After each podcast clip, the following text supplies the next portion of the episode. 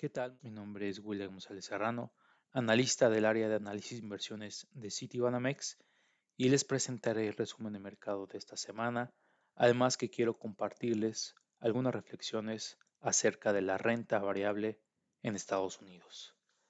Primeramente, quiero comentarles lo que sucedió esta semana en los mercados financieros, en los cuales observamos un desempeño negativo de los principales índices de Estados Unidos observamos que el S&P 500 cayó alrededor del 1.3%, el Nasdaq 2.2% y el Dow Jones cayó 0.7%. Eso sucedió luego de que la calificadora Fitch Ratings bajara la calificación crediticia de Estados Unidos de AA desde AAA. Esto debido al aumento de la deuda y el deterioro en la expectativa fiscal estadounidense. También conocimos algunos indicadores relevantes en cuanto a la actividad económica de Estados Unidos. Las manufacturas continuaron en zona de contracción económica, registrando 46 puntos, mientras que la actividad de servicios se expandió al registrar alrededor de 52.7 puntos. Con respecto al empleo, la nómina no agrícola correspondiente al mes de julio adicionó 187 mil nuevos puestos, por debajo de las expectativas, pero sí hay que comentar que la tasa de desempleo nuevamente se ubicó en niveles de 3.5% desde el 3.6%. Por otra parte, en México también conocimos la estimación oportuna del PIB del segundo trimestre de 2023, en el cual mostró que la economía mexicana sigue avanzando, ya que registró un crecimiento anual del 3.6%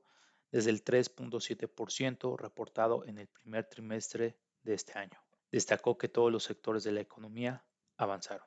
Ahora sí, pasemos al tema de las reflexiones en cuanto a la renta variable en Estados Unidos,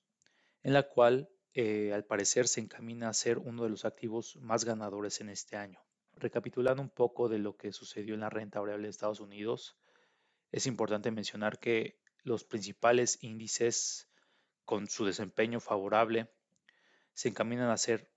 uno de los activos que mayor rendimiento aporta en los portafolios en este año. El avance que ha tenido las acciones en Estados Unidos no inició en este año, sino que comenzó desde octubre del año anterior, cuando el S&P 500 cotizó en niveles mínimos y a partir de allí el rendimiento del S&P 500 ha sido de dos dígitos, acumulando alrededor de un 26%, mientras que las acciones de tecnología o acciones de crecimiento del Nasdaq han tenido un mejor rendimiento del 34%. Llevamos un par de meses desde que el mercado accionario de Estados Unidos ha incorporado en sus cotizaciones una probabilidad de un aterrizaje suave en la economía. Eso a diferencia de lo que habían pensado los analistas del consenso. Lo anterior se diferencia en las cotizaciones del 2022,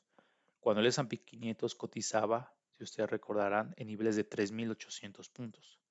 y el mercado estaba incorporando en sus cotizaciones exactamente eso, un escenario de recesión moderada, con un panorama que anticipaba aspectos como caídas en las utilidades,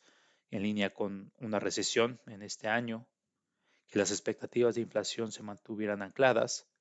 y descartando una política menos restrictiva por parte de la Fed, además de un lento descenso en la inflación hacia el objetivo. De estos supuestos, se destaca que las utilidades sí han sido resilientes, acompañadas de expectativas de crecimiento económico en Estados Unidos que poco a poco han ido mejorando, al menos para este año. Con relación a la Fed, no hemos visto un patrón claro en cuanto al destino de la política monetaria, ya que, por un lado, la Fed tuvo 10 meses consecutivos de alzas en su tasa de referencia, pero por otro, hizo una pausa en junio para después retomar el camino de aumentar su tasa, y esto para seguir combatiendo la inflación, que a pesar de haber descendido, la inflación sigue por encima del objetivo que tiene la Reserva Federal.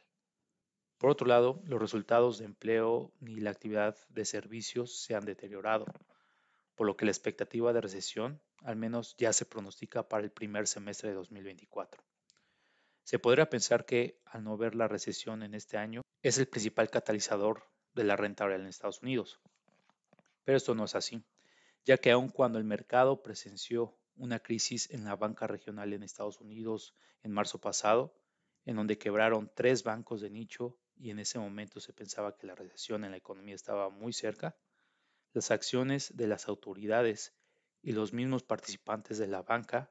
evitaron que esta crisis de, la, de todos los bancos de nicho, todos los bancos regionales, se extendiera a otros sectores. No cabe duda de que la razón principal del avance del mercado que se dio a partir de inicios de junio fue consecuencia de la euforia que está generando la inteligencia artificial, lo cual ha sido benéfico para las empresas de tecnologías de la información y servicios de comunicación. De hecho, el último rally de mercado ha sido tan relevante debido a que solo ocho empresas de las llamadas megacaps aportaron la mayoría del avance del S&P 500, además de que la reducción en las tasas reales de Estados Unidos también ha ayudado al buen desempeño accionario. Ahora los reportes corporativos del segundo trimestre han demostrado el buen momento que viven las empresas en Estados Unidos. Hemos observado que la mayoría de esas empresas que han reportado lo hacen, mejor de lo esperado por el consenso y eso ya comenzó a justificar los avances del mercado accionario, siendo que antes de la temporada de reportes algunos analistas mostraban cierta cautela en la renta variable de Estados Unidos. Lo anterior se reflejaba en los estimados del consenso de analistas para el objetivo del S&P 500 a finales de año, que en un principio tenían un promedio de 4.000 puntos, pero las estimaciones han avanzado hasta los 4.300 puntos, además con algunas instituciones estimando niveles de hasta 4.600 puntos a final de año, prácticamente muy cerca a los niveles que está cotizando actualmente el índice accionario. Es que no solo las empresas tecnológicas de Estados Unidos han avanzado, sino que se ha visto que las empresas de sectores más ligados a la economía tradicional han tenido buenos rendimientos en las últimas semanas.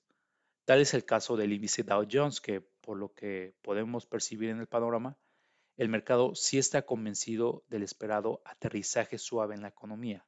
ya no solo ha sido consecuencia de la gran expectativa de la inteligencia artificial, que no deja de ser un tema sobre la mesa en los inversionistas, sino que la resiliencia de la economía ha beneficiado a los sectores cíclicos. Hay un panorama más benigno para las acciones hacia 2024 y el crecimiento en utilidades podría ser de 4.2% para 2023 y de 11.4% para 2024. Lo anterior demostraría que las utilidades del S&P 500 son resilientes y probablemente no se vean impactadas por una recesión. Tomando en cuenta que el rendimiento potencial para fin de año por parte del consenso implica un ajuste en las acciones, eh, lo más conveniente sería tomar esas bajas del mercado. Como ya se mencionaba anteriormente, las utilidades estimadas para 2024 y las expectativas son positivas para la rentabilidad en Estados Unidos con la probabilidad de que haya una aceleración en el crecimiento para 2024 principalmente por el sector de tecnologías de la información. Las oportunidades de ajuste podrían venir de temas que aún aquejan al mercado, como el reciente retroceso de las acciones por la baja en la calificación de, Fitch Ratings de Estados Unidos de AAA a AA en escala global, todo debido a temas relacionados a su endeudamiento. Desde el punto de vista de la institución, los estrategas de City Research aumentaron el objetivo para el índice a 4.600 puntos para fin de año y 5.000 puntos para mediados del siguiente, y están convencidos de posicionarse en las bajas del mercado porque la expectativa para Estados Unidos sigue siendo favorable. Los supuestos de un escenario de aterrizaje suave en la economía que tiene un 40% de probabilidad para el siguiente año implicarían aspectos como que la inflación progrese lo suficiente, que la Fed comience a recortar su tasa de referencia hacia una tasa más neutral, que el empleo siga robusto y que el crecimiento comience a ser más alto. Parece factible que este escenario se dé, aunque no hay que descartar un escenario de una recesión moderada que tiene una probabilidad de 50% para mediados del siguiente año. En este escenario, el crecimiento de la economía sería plano o ligeramente negativo, y la Fed mantendría su tasa hasta tener señales de un progreso en la inflación. Además, el análisis de sensibilidad con respecto a los estimados de utilidades por parte de City Research y el múltiplo que podría pagar el mercado indicó que en un escenario alcista para el S&P 500, este podría cotizar incluso hasta los 5.800 puntos a mediados del 2024, lo que implica que el mercado pague entre 23 y 24 veces por las utilidades estimadas. No es algo que se espere, pero tampoco hay que descartarlo del todo. Muchas gracias por su atención.